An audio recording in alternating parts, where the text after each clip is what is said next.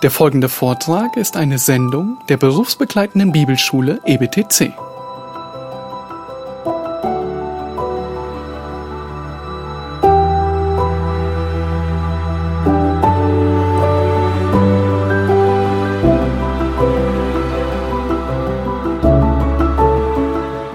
Wir leben in Zeiten von Gentechnik, Genveränderung, genormten Äpfeln und Tomaten.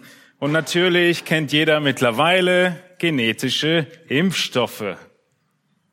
In aller Forschung, in all der Suche der Biologen, der Mediziner, der Wissenschaftler generell, ist aber niemand ernsthaft auf die Idee gekommen, zu behaupten, er würde den Menschen völlig verstehen.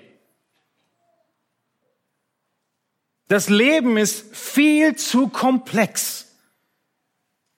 Wahrscheinlich hat jeder von euch diesen Moment schon erlebt, dass man irgendwie keine Ahnung hatte aus medizinischer Sicht, was genau zu tun ist. Vielleicht nicht in eurem Leben, vielleicht im Leben von nahen Bekannten oder Familie. Aber wisst ihr, es lohnt sich doch trotzdem, in Biologie und Medizin den Menschen zu erforschen, zu erkennen, wie der Körper funktioniert, um ihm helfen zu können bei Schwierigkeiten und um in all dem verstehen, wie das alles zusammengesetzt ist, auch Gott zu loben und ihn dafür zu preisen, oder? die Frage nach der Erlösung der Menschen ist noch viel komplexer als der Mensch selbst. Und auch wenn wir, genau wie in der Biologie, nie alles völlig begreifen können, so lohnt es sich doch dennoch, die Bibel und das Wesen Gottes zu erforschen und zu erkennen und zu sehen, wie denn das geistliche Leben funktioniert, um es zu fördern, um es zu pflegen und um den Schöpfer dafür zu loben. Oder? Warum sind so viele Gläubige heutzutage nicht an den Details des Evangeliums interessiert? Wir könnten sagen, Biologie ist einfach. Ich esse, ich habe Kraft und ich schlafe, fertig. Ja, das ist das Wesen des Menschen. Ähnlich ist es beim Evangelium. Es ist kinderleicht zu verstehen. Tu Buße, Glaube und du wirst gerettet werden. Aber es gibt doch so viel mehr in der Biologie und es gibt doch so viel mehr im Wesen der Erlösung. Warum also so wenig Interesse? Warum so kurze Predigten? Was ist die Ursache für das Desinteresse an den Wahrheiten Gottes? Desinteresse am Wesen des Glaubens, Desinteresse am Wesen der Gnade, Desinteresse am Wesen des dir bevorstehenden Erbes. Desinteresse an Christus. Haben wir nicht alle Interessen? Ich behaupte, jeder von euch hat große Interessen. Die Frage ist nur, wofür diese Interessen eingesetzt werden, was diese Interessen sind. Und ich möchte euch ein bisschen pieksen und herausfordern, weil ein reifer Mensch ist jemand, der das, wofür er sich interessiert, auch wirklich in seinem Leben umsetzt. Ein reifer Mensch lässt sich von seinen Interessen nicht ablenken. Ein nicht reifer Mensch, wir könnten auch sagen ein Kind, aber manch ein Erwachsener ist vielleicht immer noch da, lässt sich sehr leicht ablenken. Und er geht den Interessen derer nach, die um ihn herum versuchen, ihn zu beeinflussen. Ja, manch ein Erwachsener handelt immer noch so wie der Esel, dem der Kutscher eine Möhre vors Maul hält und ihn ablenkt und ihm etwas vorhält und sein Interesse darauf lenkt, all seine Energie und Kraft dort hineinzustecken, diese Möhre zu bekommen, in dem Wissen, zumindest des Kutschers, dass er sie nie erreichen wird. Wem widmest du dein Interesse? Was fesselt dich? Worüber denkst du nach? Was studierst du akribisch? Oder was würden deine Freunde sagen? Worin bist du ein kleiner Experte? Das sind deine Interessen. Heute Morgen sehen wir in 1. Petrus 1 drei Gruppen, die auf der Suche sind nach dem Heilsplan Gottes, auf der Suche nach Erlösung, indem sie die Bibel akribisch erforschen.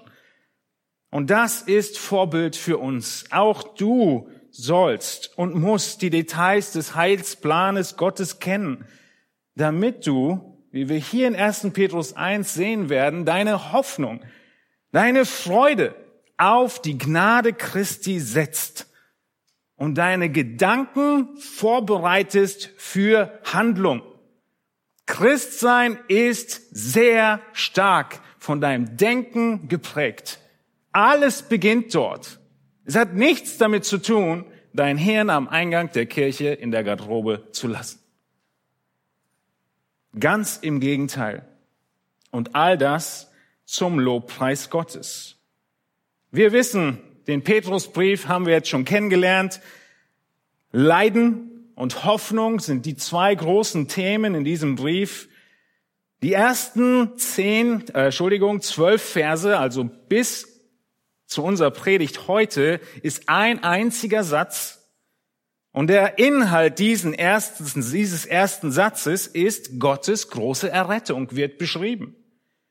Petrus, er schreibt an viele Christen, die wegen der Bedrängnisse stark geprüft wurden, verfolgt wurden, Leiden hatten oder Leiden bevorstanden, um Jesu Willen.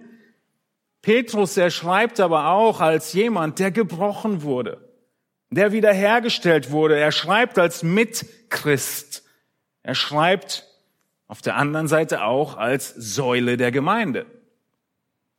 Petrus schreibt angeschlagenen Gläubigen, um sie zu ermutigen, um sie mit Wahrheit aufzurichten, weil sie das brauchen in diesen Anfechtungen. Gehörst du mit zu den müden Heiligen, die Petrus als Empfänger hatte? Müde Heilige, die Ermutigung brauchen. Paulus, Entschuldigung, Petrus, er schreibt diesen müden Heiligen und er erinnert sie daran, wie herrlich ihre Erlösung ist. Zuallererst haben wir gesehen in 1. Petrus 1, den Versen 3 bis 5, wie Petrus diese Rettung beschreibt. Lasst uns gemeinsam nochmal lesen. 1. Petrus 1, Vers 3. Gelobt sei der Gott und Vater unseres Herrn Jesus Christus, der uns aufgrund seiner großen Barmherzigkeit wiedergeboren hat zu einer lebendigen Hoffnung durch die Auferstehung Jesu Christi aus den Toten, zu einem unvergänglichen und unbefleckten und unverwelklichen Erbe, das im Himmel aufbewahrt wird für uns, die wir in der Kraft Gottes bewahrt werden durch den Glauben zu dem Heil, das bereit ist, geoffenbart zu werden in der letzten Zeit. Gott soll für die Rettung gedankt werden. Sein Erbe ist sicher und fest, fest gemacht an der Auferstehung Christi und an der Barmherzigkeit Gottes. Weil Christus das vollbracht hat, sollen wir ausharren. Zweitens haben wir gesehen in den Versen sechs bis neun, dass wir, wenn wir an dieser Rettung teilhaben, auch leiden. Aber die Leiden gehen mit Freuden einher. In gewisser Weise jetzt schon, aber letztlich in Ewigkeit. 1. Petrus 1, Verse 6 geht es weiter bis 9. Dann werdet ihr euch, werdet ihr jubeln, die ihr jetzt eine kurze Zeit, wenn es sein muss, traurig seid in mancherlei Anfechtungen, damit die Bewährung eures Glaubens, der viel kostbarer ist als das vergängliche Gold, das doch durchs Feuer erprobt wird. Lob Ehre und Herrlichkeit zur Folge habe bei der Offenbarung Jesu Christi. Ihn liebt ihr, obgleich ihr ihn nicht gesehen habt. An ihn glaubt ihr, obgleich ihr ihn jetzt nicht seht.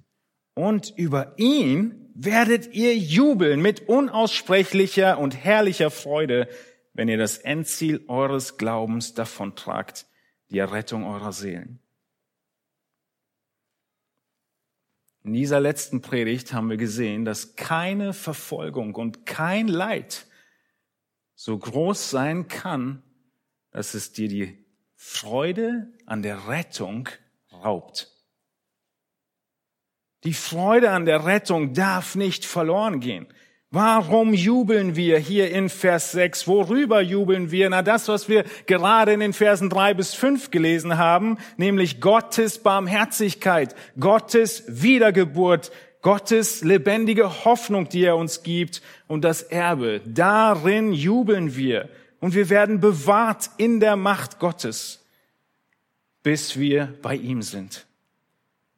Wir müssen verstehen und erkennen, wie die Prüfungen sind, um in ihnen zu bestehen. Das haben wir letztes Mal gesehen, dass die Länge der Prüfungen kurz ist im Gegensatz zur Ewigkeit. Dass das Zeitalter, in dem die Prüfungen sind, jetzt ist im Gegensatz zu dann in Ewigkeit. Dass diese Prüfungen oft unvorhersehbar sind, aber unumgänglich sind. Sie sind keine Unfälle, sondern sie sind notwendig für dein Erbe. Wenn es sein muss, und es muss sein. Wie das Feuer, das geläutert wird. Das ist der erste Teil des Satzes von Petrus zu Anfang an seine, äh, des Briefes an seine Empfänger. Und ihm geht der Atem nicht so schnell aus. Der dritte Teil seines Satzes, mit dem er den Petrusbrief eröffnet, ist heute Morgen unser Thema, nämlich wie diese Erlösung erwartet wurde, wie nach ihr gesucht wurde, diese Einzelheiten des Heils und wie diese Einzelheiten, wie diese Erlösung hervorgehoben wurde, verherrlicht wurde, wertgeschätzt wurde, in den Vordergrund gerückt wurde. Und das sehen wir in den Versen 10 bis 12. Lesen wir unseren Text für heute Morgen. Wegen dieser Errettung haben die Propheten gesucht und nachgeforscht, die von der euch zuteil gewordenen Gnade geweissagt haben. Sie haben nachgeforscht, auf welche und was für eine Zeit der Geist des Christus in ihnen hindeutete, der die für Christus bestimmten Leiden und die darauf folgende Herrlichkeiten zuvor bezeugte. Ihnen wurde geoffenbart, dass sie nicht sich selbst, sondern uns dienten mit dem, was euch jetzt bekannt gemacht worden ist durch diejenigen, welche euch das Evangelium verkündigt haben im Heiligen Geist, der vom Himmel gesandt wurde. Dinge, in welche auch die Engel hineinzuschauen begehren. Die Botschaft des Evangeliums muss hochgehalten werden. Die Botschaft des Evangeliums, diese ersten neun Verse des Briefes ist so herrlich, so genial, dass schon Jahrhunderte lang, wir können sagen Jahrtausende lang, die Propheten geforscht haben, Kraft, Energie und akribische Studien angestellt haben, um herauszufinden, was es mit dieser Erlösung auf sich hat. Wir sehen in unserem Text heute drei Gruppen, die über diese Erlösung nachdenken. Und diese drei Gruppen sind unsere drei Punkte heute in der Predigt. Die erste Gruppe ist unser größter Predigtpunkt. Die erste Gruppe hat den Erlöser vorhergesagt. Der Erlöser vorhergesagt. Und Gott möchte, dass wir diese große Rettung erkennen, dieses herrliche, diese herrliche Erlösung und genau so Fleiß an den Tag legen, um nach ihr zu forschen und Gott zu loben, was wir in Vers 3 gesehen haben von 1. Petrus 1. Gelobt sei der Gott. Das ist immer noch der Anfang und die Ausrichtung dieses Satzes von Petrus. Gelobt sei Gott Er sei gelobt, weil die Propheten geforscht haben. Sie haben den Erlöser vorhergesagt. Ihr seht schon, der Großteil unseres Predigtextes, die Verse 10 bis 12, Anfang 12, ist hier Thema der Propheten.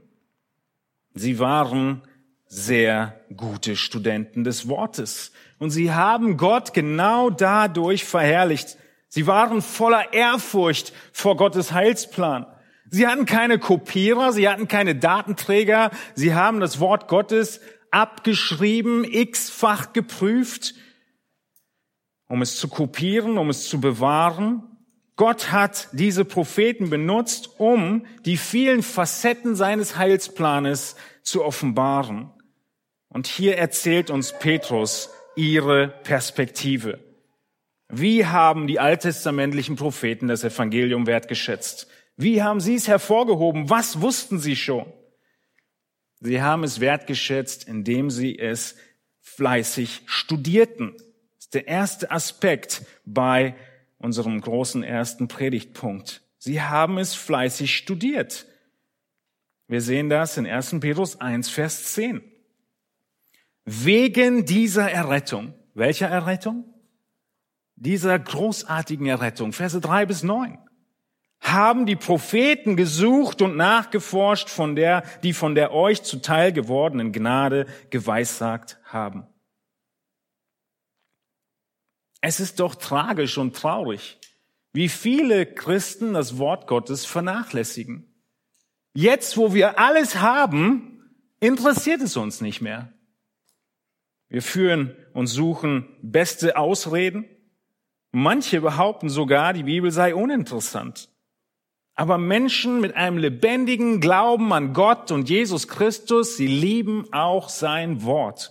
Es ist eins der wichtigsten Kennzeichen, wenn du dich fragst, bin ich Christ? Ein Christ liebt die Bibel. Sie lieben die Bibel, sie studieren sie fleißig und wenn du wissen willst, wie sich das ausdrücken könnte, kannst du Psalm 119 lesen. Aus Zeitgründen ersparen wir uns das jetzt wie der Psalmist über das Wort nachdenkt und es beschreibt. Und im Studieren des Wortes Gottes verherrlichen wir Gott. Genau wie die Propheten damals. Was haben sie gemacht? Schaut in den Text, in Vers 10. Sie haben gesucht. Es ist eine ernsthafte Suche, die hier Petrus beschreibt. Man könnte sagen, etwas eifrig aufspüren. Gott will, dass sein Volk eifrig nach ihm strebt. Gott will denen, die ihn suchen, großen Lohn geben. Hebräer 11, 6. Das ist aber nur das eine Wort, was beschrieben wird. Das zweite ist, sie haben nicht nur gesucht und eifrig etwas aufgespürt, sondern sie haben zweitens nachgeforscht. Es ist ein sehr ähnliches Wort, aber es beschreibt noch genauer nicht nur irgendeine Untersuchung angestellt, sondern eine intensive Untersuchung. Intensives Suchen nach was? Nach dem Verständnis von Gott und seinem Erlösungsplan. Sie erforschten jeden Hinweis, drehten jeden Stein um. Es ist wie dieses Bild des Bergbauers, des Bergmanns, der schürft und schürft, um herauszufinden, wo die Goldnuggets sind. Das haben sie gemacht mit Gottes Erlösungsplan, um herauszufinden, wer der Messias ist, wie er aussehen wird, wann er kommen würde. Daniel, haben wir gerade erst abgeschlossen in unseren Predigten, ist ein gutes Beispiel für so einen fleißigen Propheten. Daniel 7 schreibt Daniel, ich war zutiefst beunruhigt über die Offenbarung, die er bekommen hat. In Daniel 8, zwei Jahre später, schreibt Daniel, ich versuchte zu verstehen. Weiter in Daniel 8, 27 sagt er dann, ich bin entsetzt über das Gesicht, denn niemand verstand es. Und viele Jahre später in Daniel 9, 1 bis 3 sagt Daniel dann, ich achtete in den Schriften auf die Zahl der Jahre, von der das Wort des Herrn an den Propheten Jeremia gegangen war dass die Verwüstung Jerusalems in 70 Jahren vollendet sein sollte und ich wandte mein Angesicht zu Gott, dem Herrn, um ihn zu suchen mit Gebet und Flehen, mit Fasten im Sacktuch und Asche. Daniel hat jahrelang akribisch geforscht, sich überlegt, was die Zahlen bedeuten, auf welche Zeit sie hinweisen und hat festgestellt, es ist der Zeitpunkt und ich will wissen, wie es weitergeht. Und er hat Gott angefleht und wir wissen, er hat Antwort bekommen. Die Propheten haben ihre Wertschätzung gegenüber dem Erlösungsplan Gottes gezeigt, indem sie ihn akribisch studierten.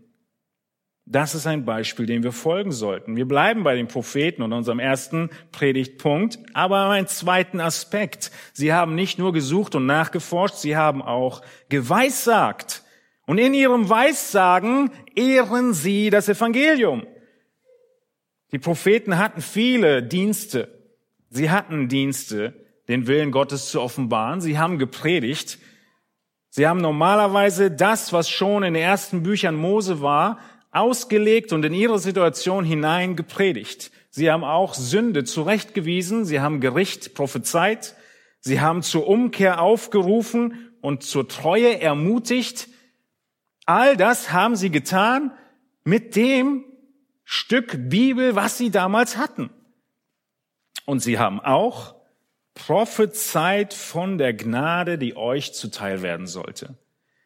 Der Text sagt hier, die von der euch zuteil gewordenen Gnade. Wortwörtlich würde man sagen, die für euch Gnade.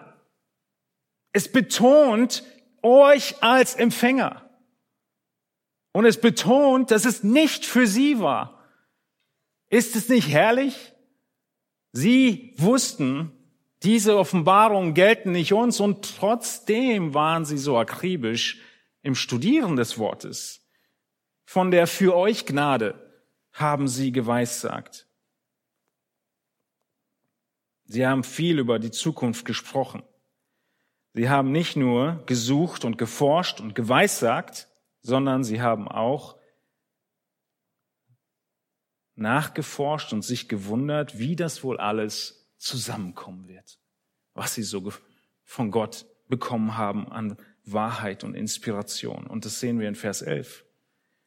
Sie haben nachgeforscht, auf welche und was für eine Zeit der Geist des Christus in ihnen hindeutete, der die für Christus bestimmten Leiden und die darauf folgende Herrlichkeiten zuvor bezeugte.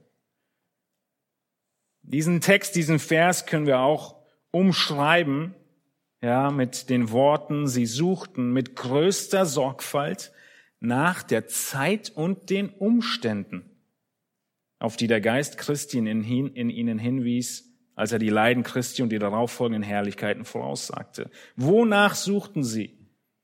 Nach Zeit und Umständen oder in unserem Text in der Schlachter, ja, beschrieben, welche und was für eine Zeit. Was wussten die Propheten alles? Wir tun den Propheten oft Gewalt an. Und den ganzen alttestamentlichen Gläubigen. Wir trauen ihnen noch nicht mal zu, dass sie 1. Mose 3, 15 kannten. Was steht dort? In 1. Mose 3, 15 wurde Adam und Eva gesagt, ein Messias kommt. Und Adam und Eva haben diesen Messias tatsächlich unmittelbar erwartet. Ihr könnt euch gerne eine Predigt dazu anhören von Matthias. Denn die Bedeutung des Namens ihres ersten Sohnes hieß, wir erwarten den Messias. Wenn Gott gesagt hat, ich schenke einen Messias und ich krieg jetzt einen Sohn, haben die sich gedacht, das muss er sein. Und haben ihn kein genannt. Sie haben in der Erwartung des Messias gelebt, vom ersten Atemzug nach dem Sündenfall. Und wir meinen, wir hätten jetzt erst die Weisheit mit Löffeln geschluckt. Sie haben gewusst, von wem sie prophezeien. Petrus macht deutlich, wenn er das aufschreibt und sagt, der Geist Christi in ihnen. Seht ihr das? Es ist nicht der Heilige Geist, es ist der Geist Christi selbst in den alttestamentlichen Schreibern. Wovon prophezeit der Geist Christi? Von sich selbst. Nicht in jedem Vers. Aber das ganze Alte Testament zeigt auf Christus, schenkt die Erwartungshaltung auf Christus. Was wussten sie denn nicht?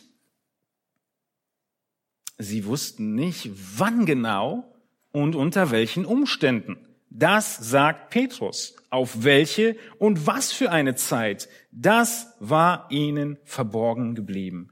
Aber sie wussten, es wird, er wird leiden. Sie wussten, er wird Herrlichkeit empfangen. Sie wussten die Reihenfolge. Erst die Leiden, dann die Herrlichkeit. Steht alles im Text in Vers 11. Und sie wussten, nicht für uns, sondern für die Gläubigen, die noch kommen werden.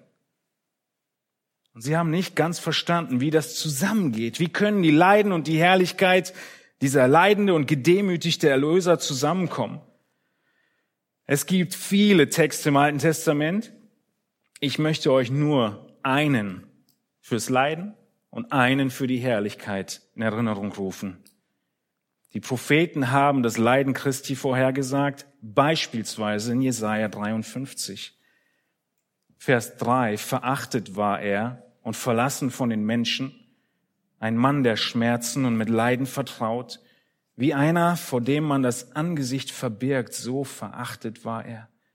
Und wir achteten ihn nicht. Für wahr, er hat unsere Krankheiten getragen und unsere Schmerzen auf sich geladen, wir aber hielten ihn für bestraft, von Gott geschlagen und niedergebeugt.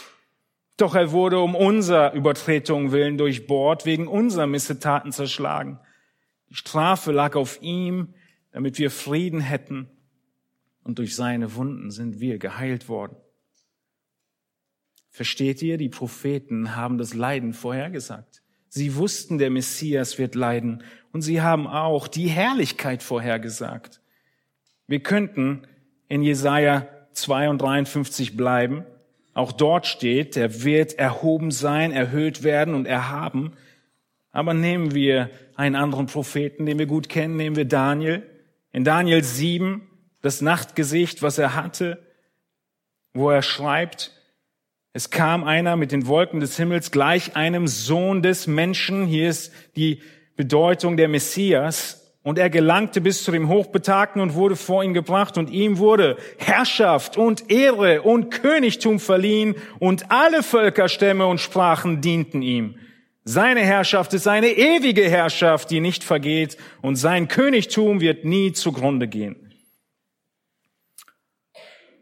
Das wussten die Propheten, das haben sie erforscht. Ihr Hirn war eingeschaltet. Sie wussten nur nicht, wie sich das alles zusammenfügen wird. Es ist der Geist des Christus, der in ihnen hindeutete.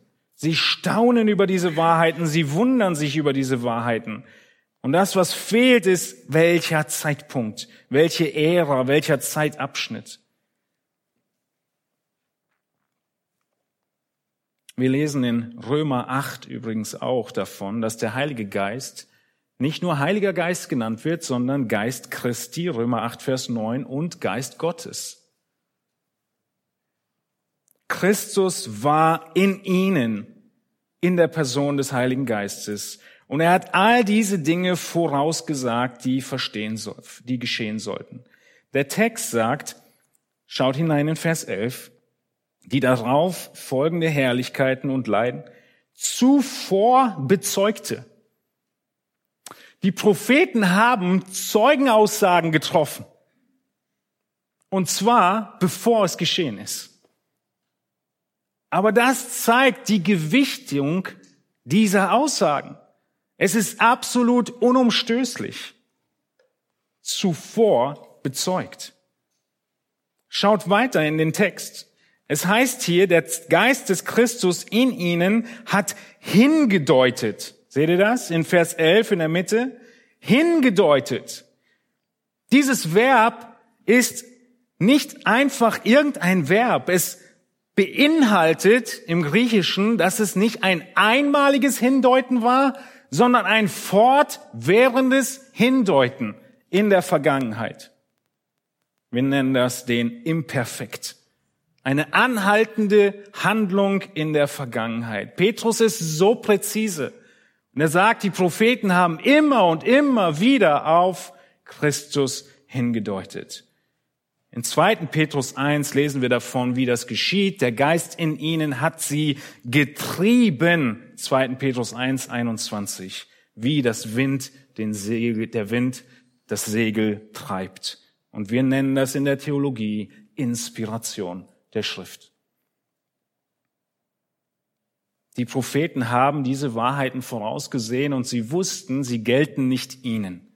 Wir lesen genau das in Lukas 2, die Geschichte der Geburt Jesu in Vers 25 und siehe, es war ein Mensch namens Simeon in Jerusalem und dieser Mensch war gerecht und gottesfürchtig und wartete auf den Trost Israels. Woher weiß er davon, dass der Trost Israels kommt? Aus seiner Bibel. Ersten Mose bis Malachi hat er gehabt. Er wartete auf den Trost Israels und der Heilige Geist war auf ihm. Und hier kommt die Besonderheit bei Simeon. Und er hatte vom Heiligen Geist die Zusage empfangen, dass er den Tod nicht sehen werde, bevor er den Gesalbten des Herrn gesehen habe. Versteht ihr, wie das zusammenkommt? Sie wussten, wer der Messias sein wird. Sie wussten viel über ihn. Sie wussten sogar Dinge, die uns unbekannt sind weil wir das Alte Testament nicht so gut kennen. Sie wussten nur nicht, welche Zeit und Simeon kriegt diese besondere Zusage, du wirst ihn sehen. Das ist die Vorlage, wie wir Gott verherrlichen.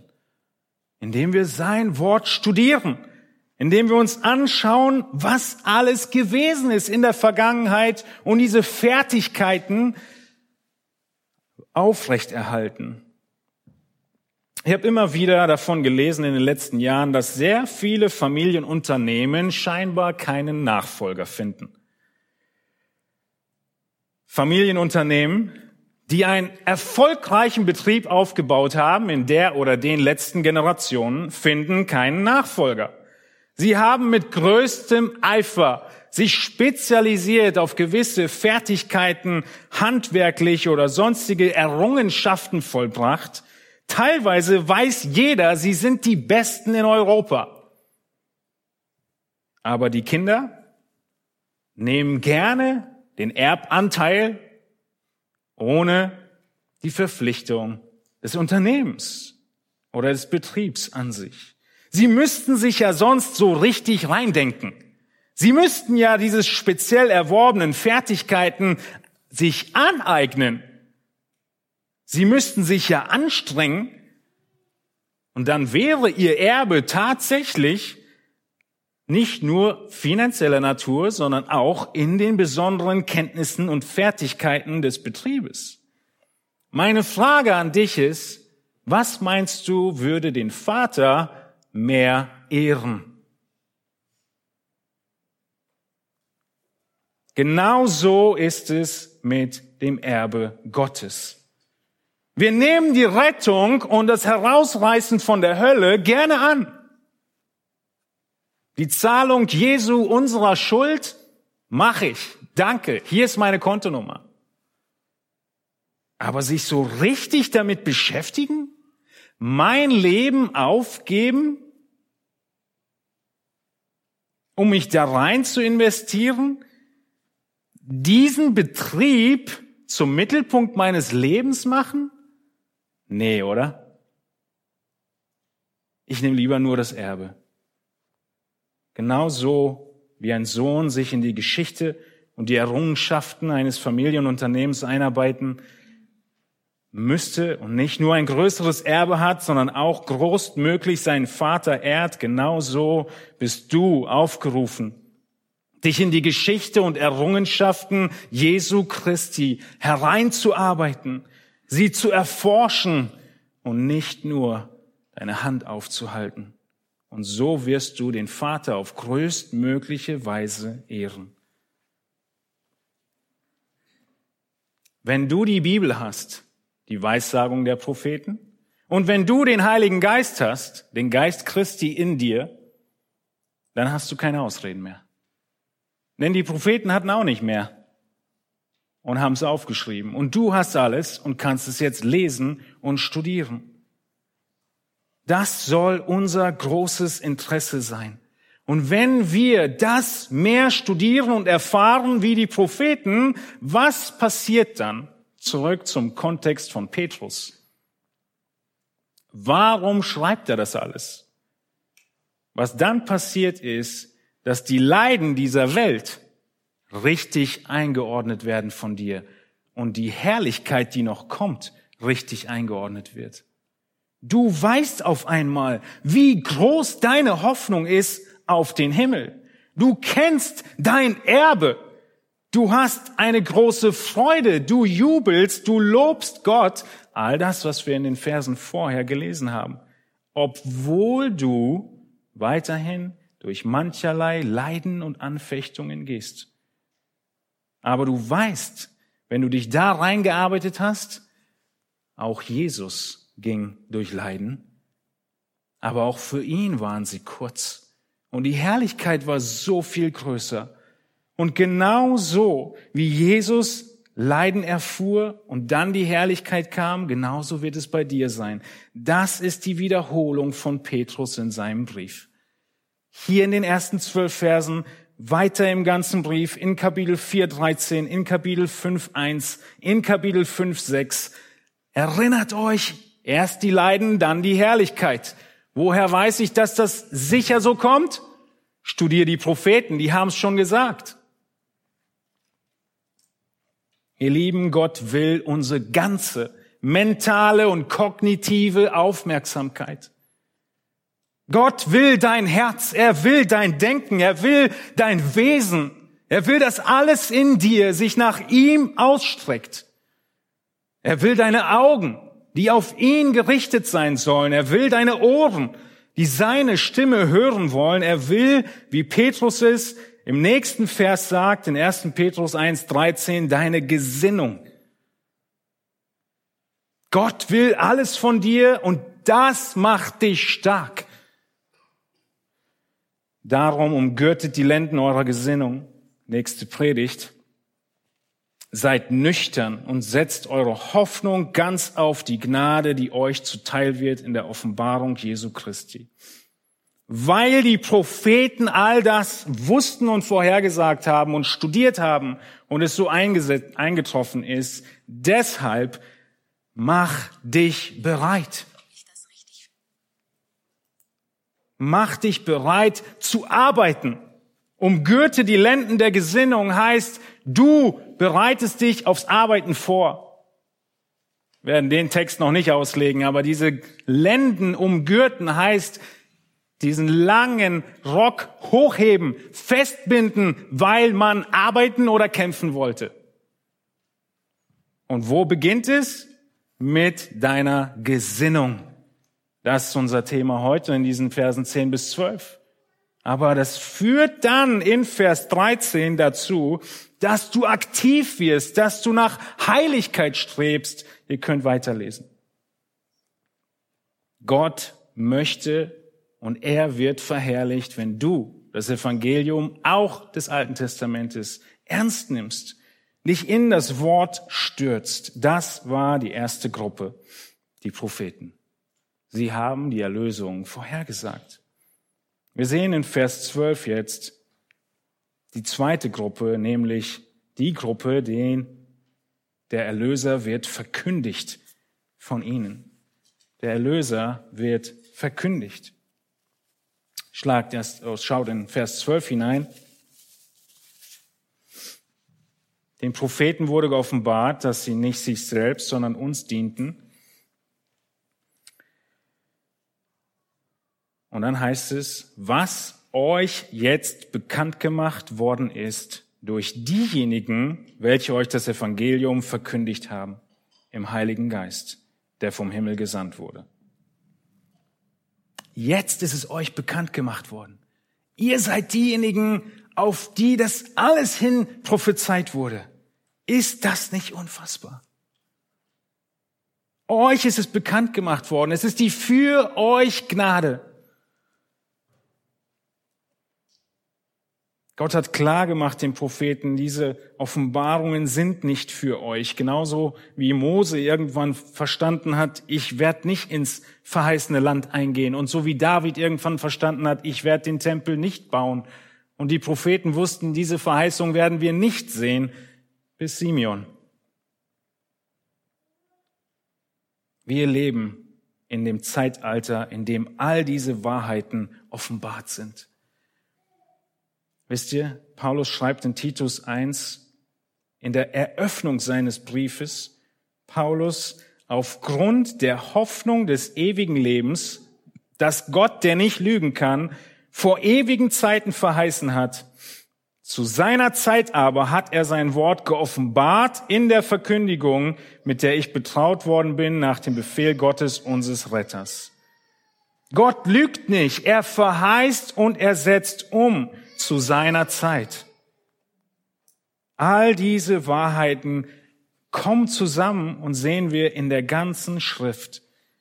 Die Propheten haben sich danach gesehnt, es zu erfahren. Deshalb hat Jesus in seinem Leben so oft gesagt, glückselig die sehen. Glückselig sind die Augen, die sehen, was ihr seht. Entschuldigung. Lukas 10, 23.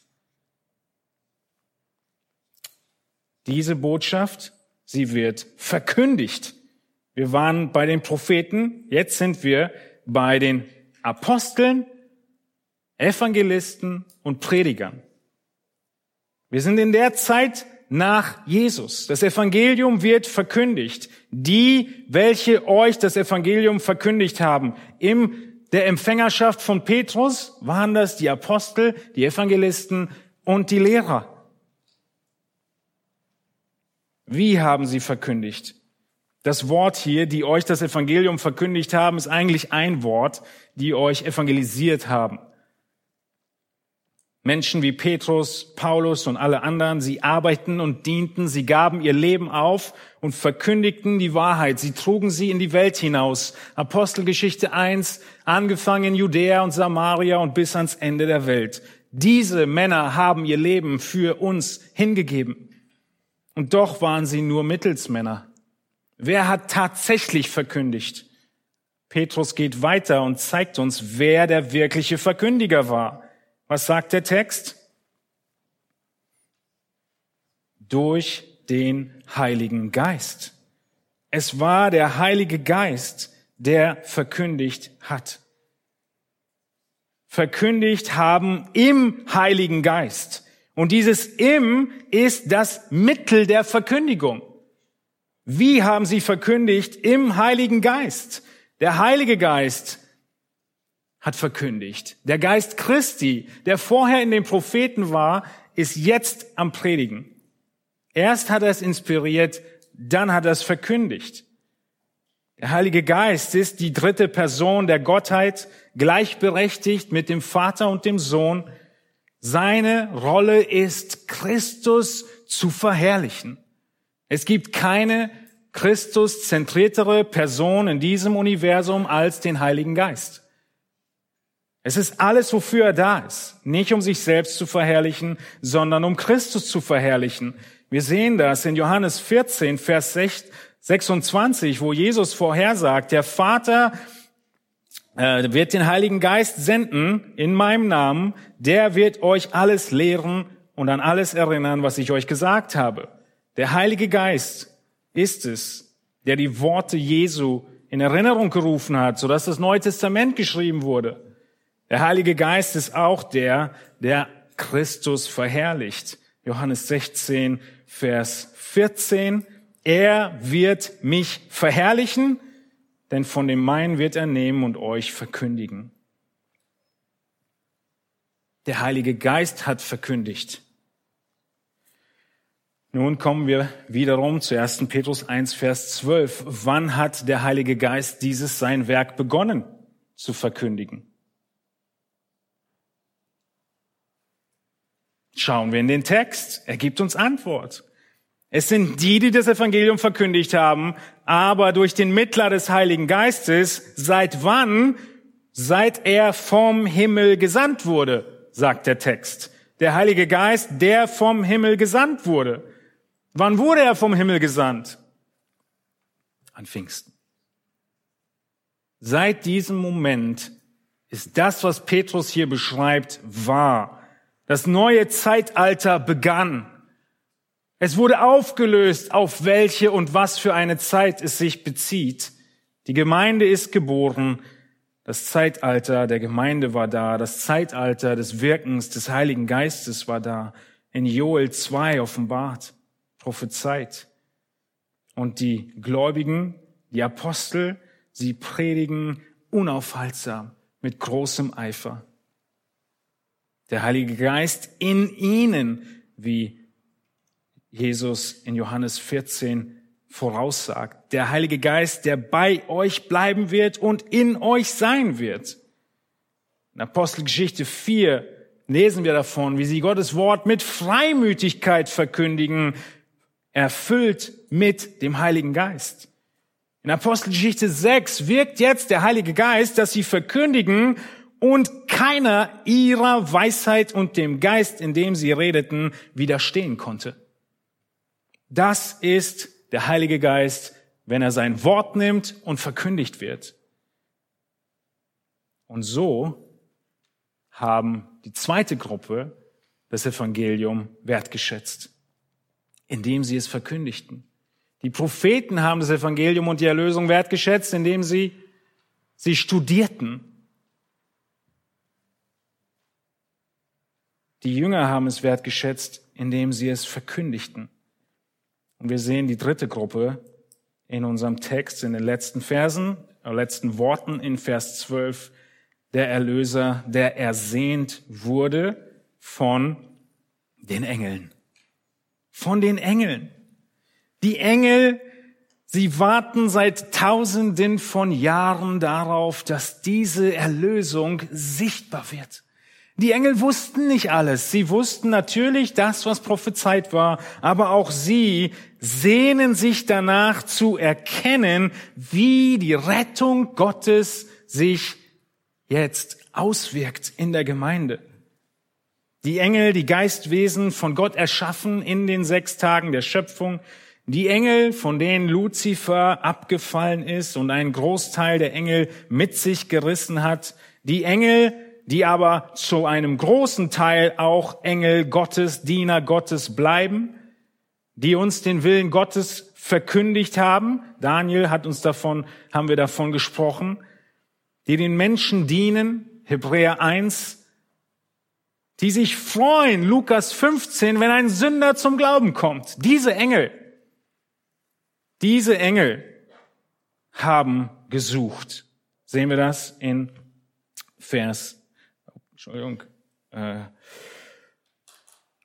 12. Die Engel schauen auf das Heil.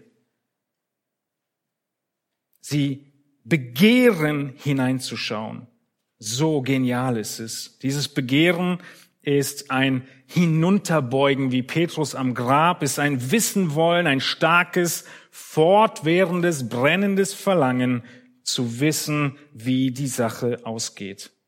Das ist die dritte Gruppe. Gottes Engel wollen alles über unsere Rettung wissen.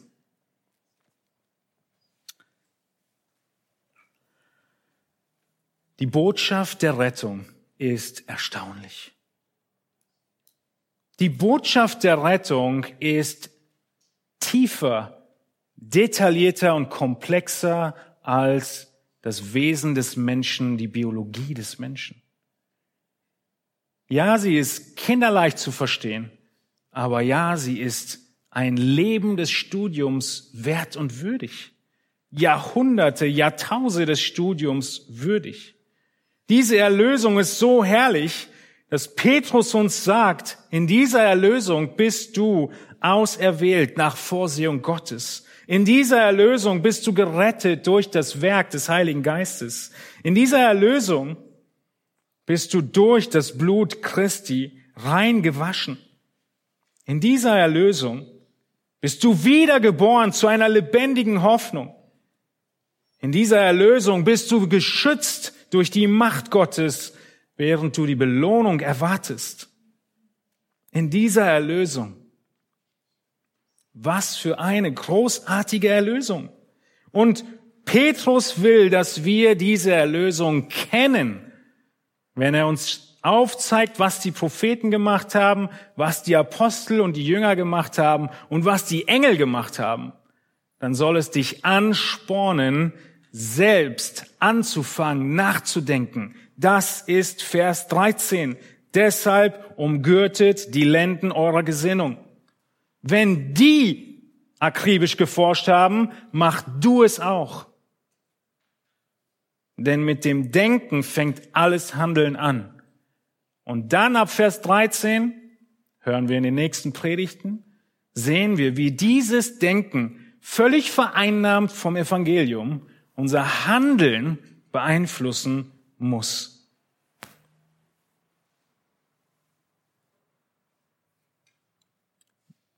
Die Engel, Engel, sie brennen vor Verlangen, mehr zu erfahren.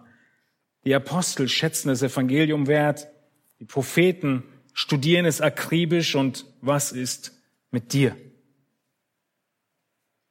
Ist es dein Ziel, deinen Erlöser besser kennenzulernen? Mach dich auf die Suche. Und diese Suche, sie muss in der Bibel stattfinden.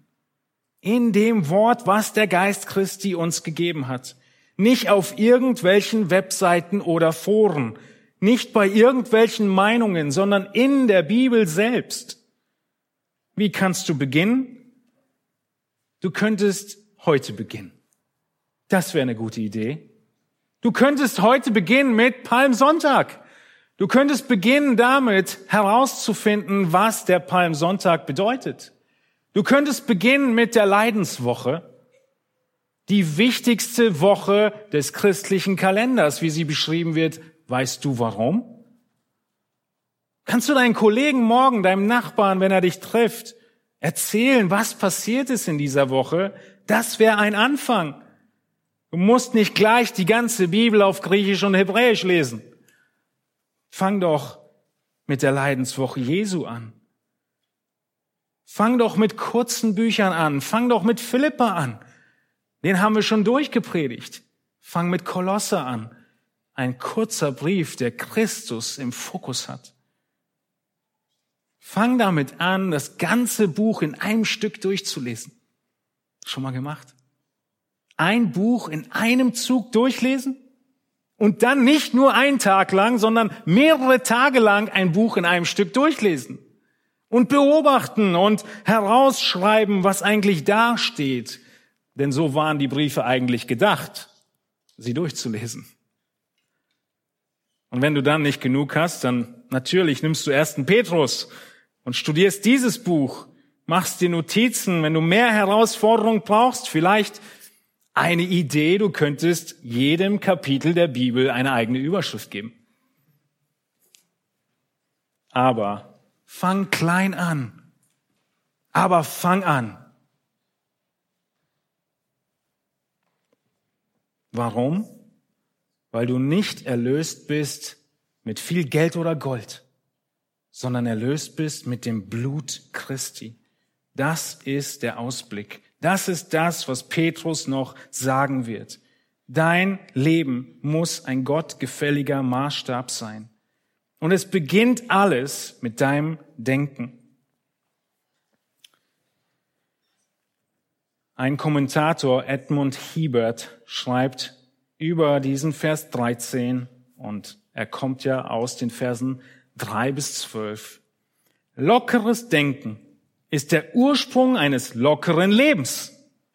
Geistige Schlampigkeit führt zu moralischer Unordnung. Ein disziplinierter Verstand hat einen wichtigen Platz im geistlichen Leben. Und Petrus sagt ab der nächsten Predigt, mach deinen Geist bereit. Lasst uns stille werden. Wir stehen auf zum Gebet und singen das Lied im Glauben leben, nichts im Schauen.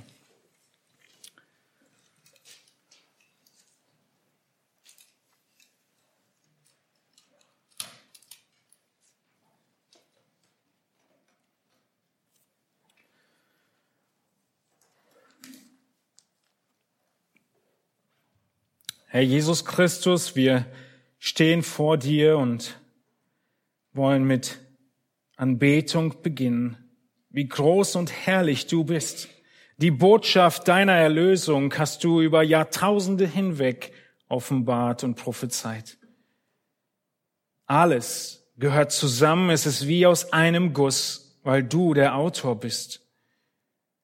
Aber genau so wie die Propheten, die es niedergeschrieben haben, bei völlig wachem Verstand waren, genau so möchtest du, dass wir allen Fleiß daran setzen und dein Wort verstehen, es akribisch studieren, es verkündigen und uns freuen, mehr und mehr zu erfahren, eine Begeisterung zu haben wie die Engel. Herr Jesus Christus, wir wollen Buße tun für unsere Nachlässigkeit. Wir haben Interessen, wir haben große Interessen, wir investieren viel in unsere Interessen, aber vergib, dass unser höchstes Interesse so oft nicht du bist. Vater, Sohn und Heiliger Geist und die Rettung, das Opfer, das Werk, das Erbe. Herr, schenk uns die Disziplin und die Freude. Wirke du durch deinen Heiligen Geist, dass wir erleuchtet werden mit deiner Wahrheit, dass wir sie verstehen können und dass wir uns nähren an deinem Wort, dass wir mit Aussagen aus Psalm 119 übereinstimmen, wie wertvoll uns du und dein Wort bist. Schenk Gnade. Und möge all dieses Nachdenken über dein Wort nicht zu großen Köpfen führen, sondern möge es dazu führen, dass wir uns bereit machen zu arbeiten, bereit machen zu kämpfen, ein heiliges Leben leben, dienen und der Gemeinde Gottes, so dass du geehrt wirst. Amen.